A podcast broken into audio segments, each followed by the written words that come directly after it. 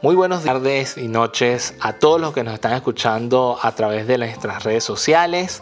Este es el primer episodio de Centinela Podcast, el podcast de la Pastoral Juvenil Latinoamericana, perteneciente al Departamento de Familia, Vida y Juventud del CELAN.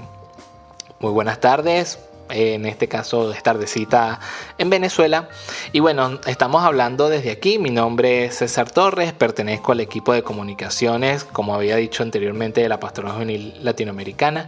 Y bueno, este es el número uno, el, podcast número uno. El de la semana pasada era el doble cero, era el experimento, a ver cómo salía este niño chiquito que bueno va a ir creciendo poco a poco a medida que tengamos los diferentes temas y bueno vayamos buscando información y cualquier cosa que ustedes también deseen. Por supuesto pueden seguirnos en nuestras redes sociales, en Facebook nos pueden buscar como PJ Latinoamericana, en Instagram arroba PJ Latinoamérica y en Twitter PJ Latinoamérica.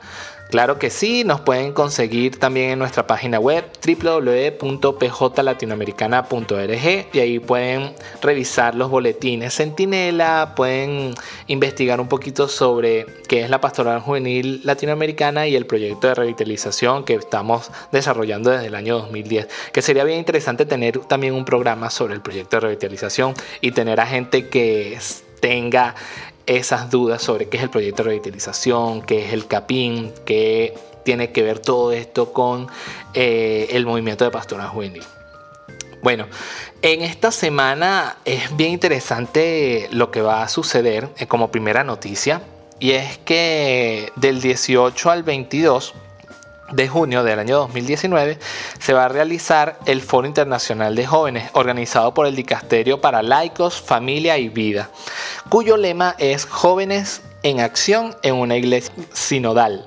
El propósito del Foro Internacional de la Juventud es promover la recepción y continuación del camino sinodal de la 15 Asamblea General Ordinaria de Obispos que fue realizado en octubre del año 2018 con el tema Los jóvenes, la fe y el discernimiento vocacional.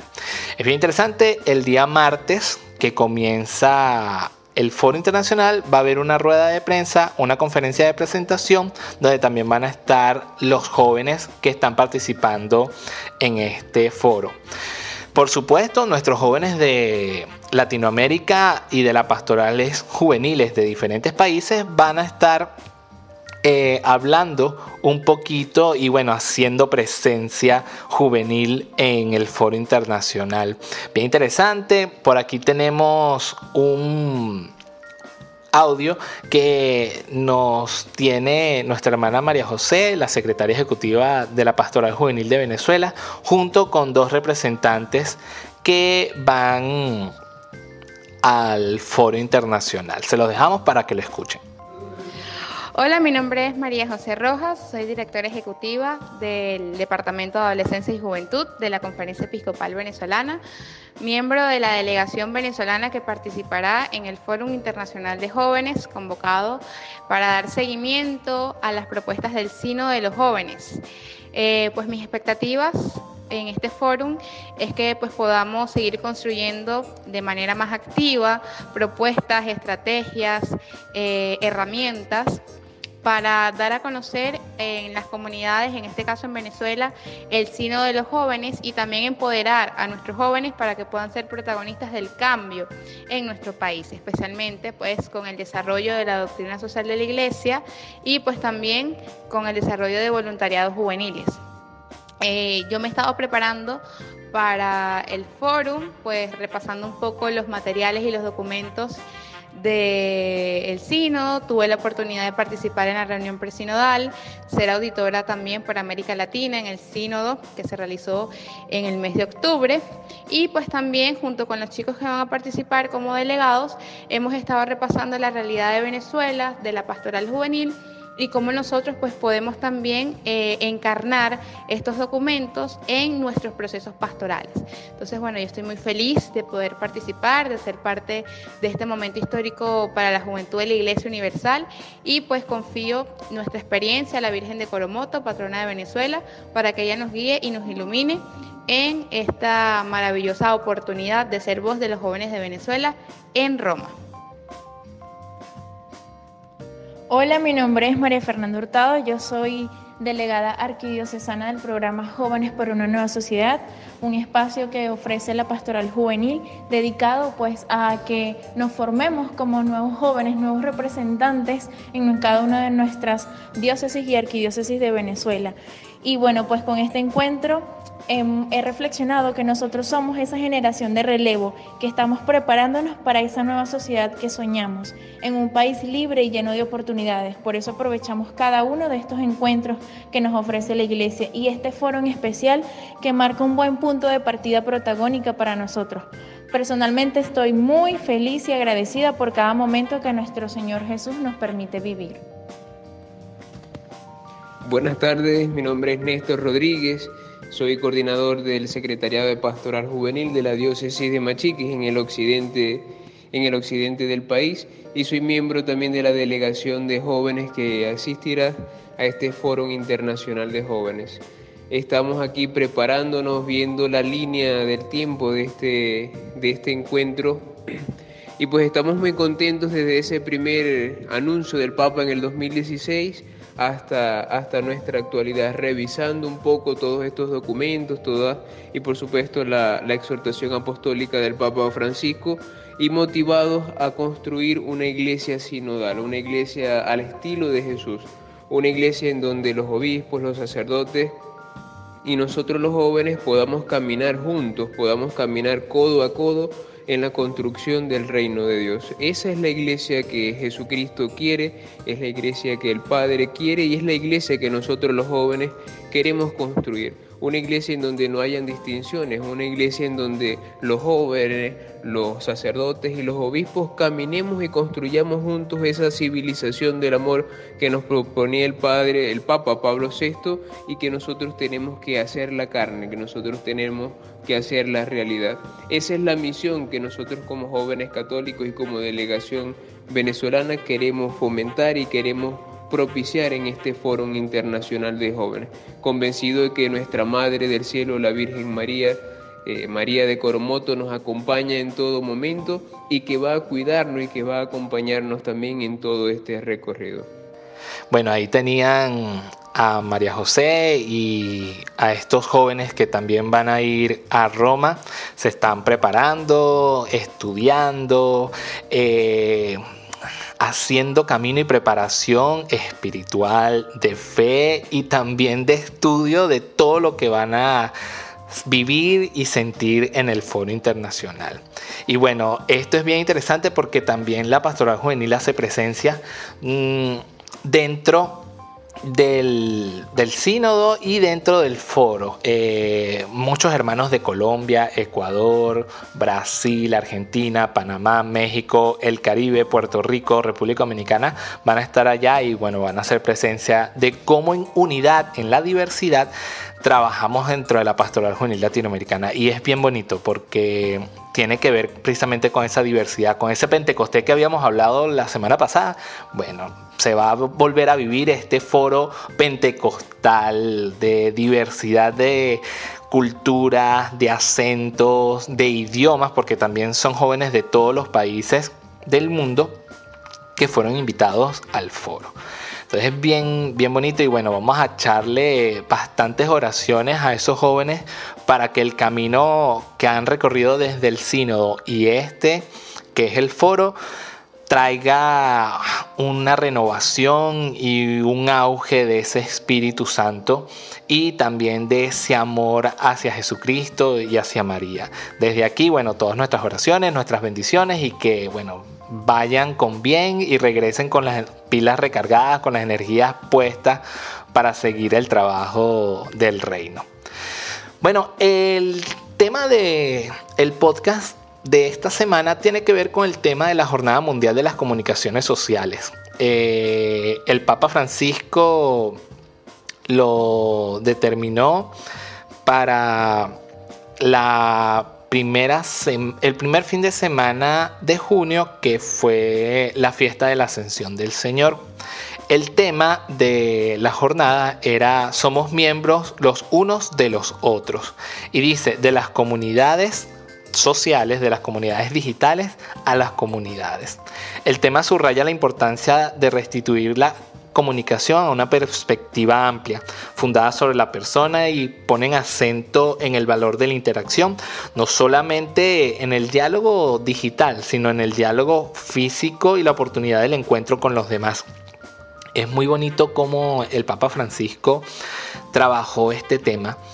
Eh, y a veces nos quedamos quienes trabajamos en redes sociales y quienes prestamos el servicio a través de la pantalla o a través del teclado, eh, sentimos que nuestro trabajo o nuestra evangelización solamente se queda en la pantalla, en poder escribir las citas bíblicas, parte del Evangelio, reflexiones, hacer un cronograma de publicaciones y todo eso que es muy interesante, muy chévere, eh, trae ese, esa idea de evangelización y entrar al sexto continente o al continente digital.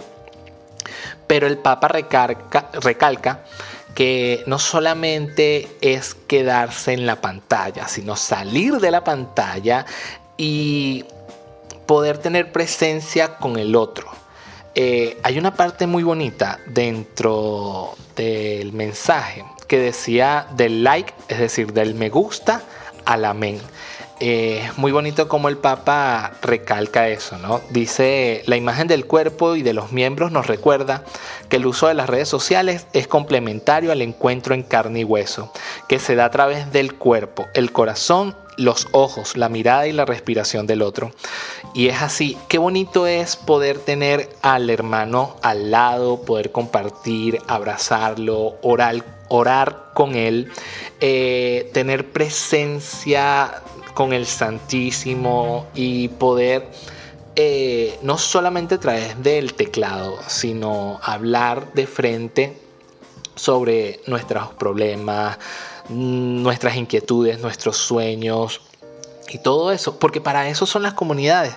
Yo eh, leyendo y buscando un poquito, y bueno, también las reflexiones que nos ha dado el domingo pasado, por lo menos cuando fue Pentecostés, eh, que los apóstoles vivían en comunidad y tenían esa fraternidad de estar juntos.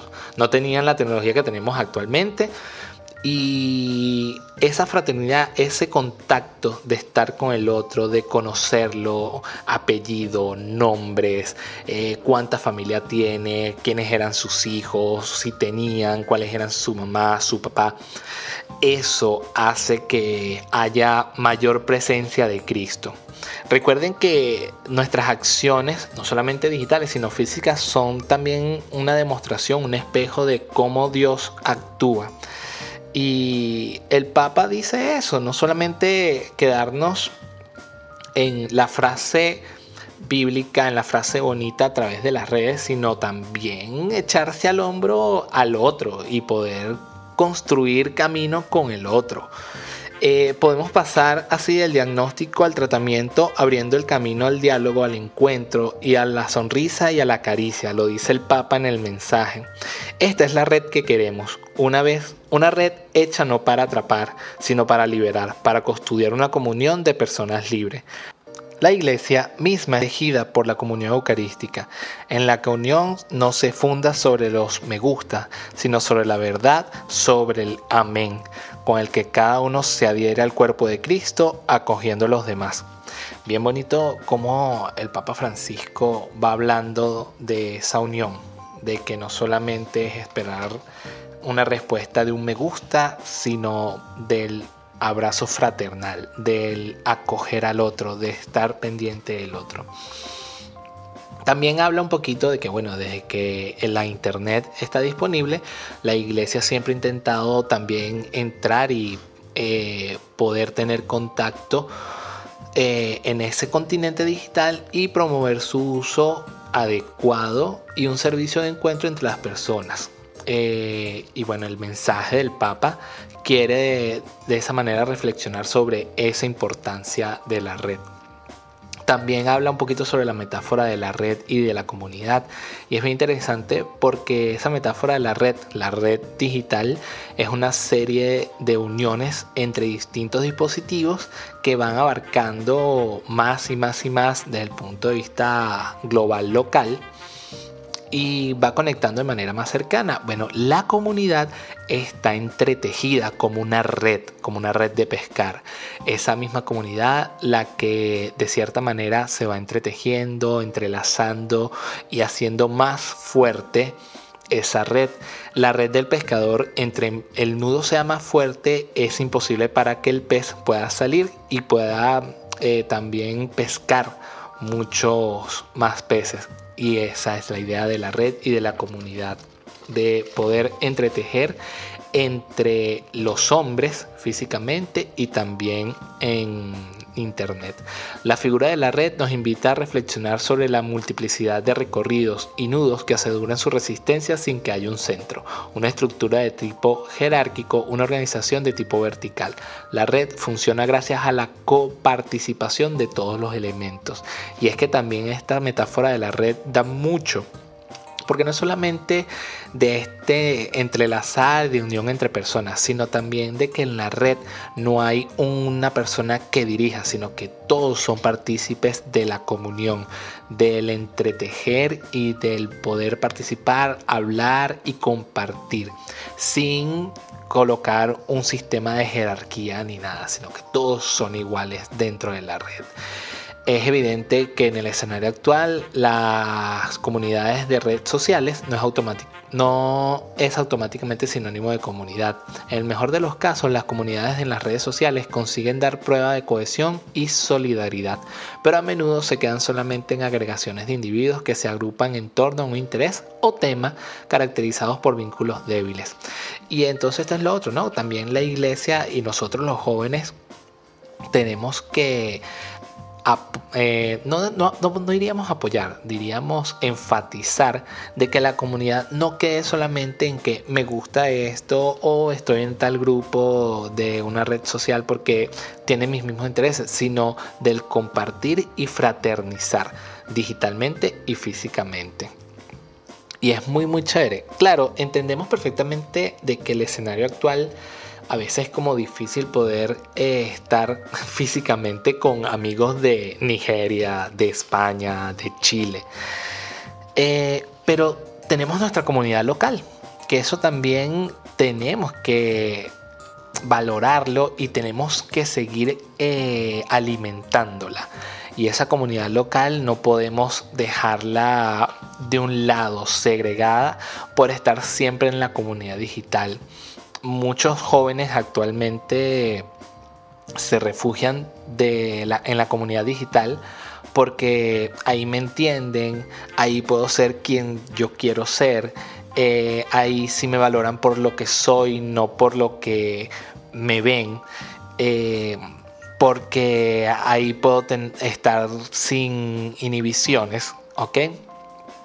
Eh, pero la red digital no tiene que ser eso la red digital para un cristiano es un lugar de encuentro, un lugar de evangelización y un lugar en donde podamos seguir transmitiendo el mensaje de Cristo, el mensaje de salvación, de amor, de abrazo, de misericordia, como el mismo Papa que el nombre de Dios es misericordia, bueno, de ser misericordiosos con el otro a través de la red digital sin olvidar nuestra red comunitaria, nuestra red común, nuestra red local, nuestra comunidad física.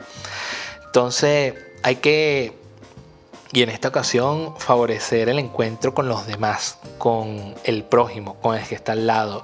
De seguro mi comunidad eh, no es toda la iglesia, es mi familia, es mi papá, mi mamá, mi hermano, mi hermana, o son mis compañeros de trabajo, o son mis amigos del colegio, de la universidad. Ahí es donde estamos haciendo comunidad. Eh, transmitir ese mensaje de salvación, ese mensaje de esperanza y de dicha. Eso es lo que nos da el mensaje del Santo Padre con relación a la Jornada Mundial de las Comunicaciones Sociales. Muy bonito, de verdad que yo quería desde hace rato hablar sobre eso, sobre el mensaje de las comunicaciones sociales tan importantes que son las comunicaciones sociales en este momento y en la actualidad. El mundo sin comunicación no se movería, aparte de la energía, pero es que la energía del comunicar también mueve el planeta. Y más aún el Evangelio. El Evangelio se mueve a través de la comunicación. Así hicieron los apóstoles, así hicieron los profetas, así hicieron nuestros padres en la iglesia, que a través de la comunicación podemos llegar y poder hablar precisamente de esto, precisamente de hacer comunidad. Bueno, eh, sabemos que los podcasts son mucho más largos, pero bueno, estamos todavía agarrando el hilo al podcast, a este programa digital.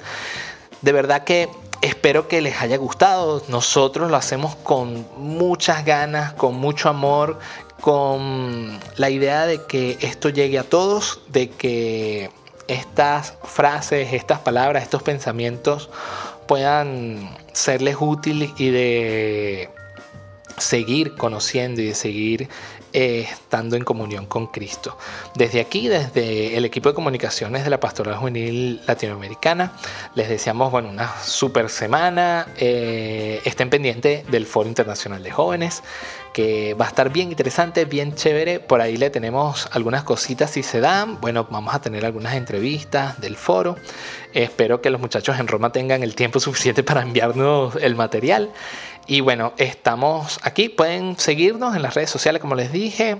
Pueden escribirnos también en las redes sociales y desde ahí los podemos leer y podemos estar al tanto de todo lo que quieran. Si tienen noticias de sus pastorales, de sus comunidades, algo que quieran eh, compartir, por supuesto que lo pueden hacer aquí. Eh, pueden escribirnos a través de comunicaciones.pjlatinoamericana.gmail.com o en redes sociales.pjlatinoamericano latinoamericana, perdón, arroba gmail.com. Bueno, mi nombre es César Torres, quien estuvo con ustedes en estos pocos minuticos. Mm, que Dios, que María Santísima, que el Espíritu Santo los bendiga, los llene de bien y los siga llenando de dones maravillosos a todos ustedes. Nos vemos la próxima semana. Chao, chao.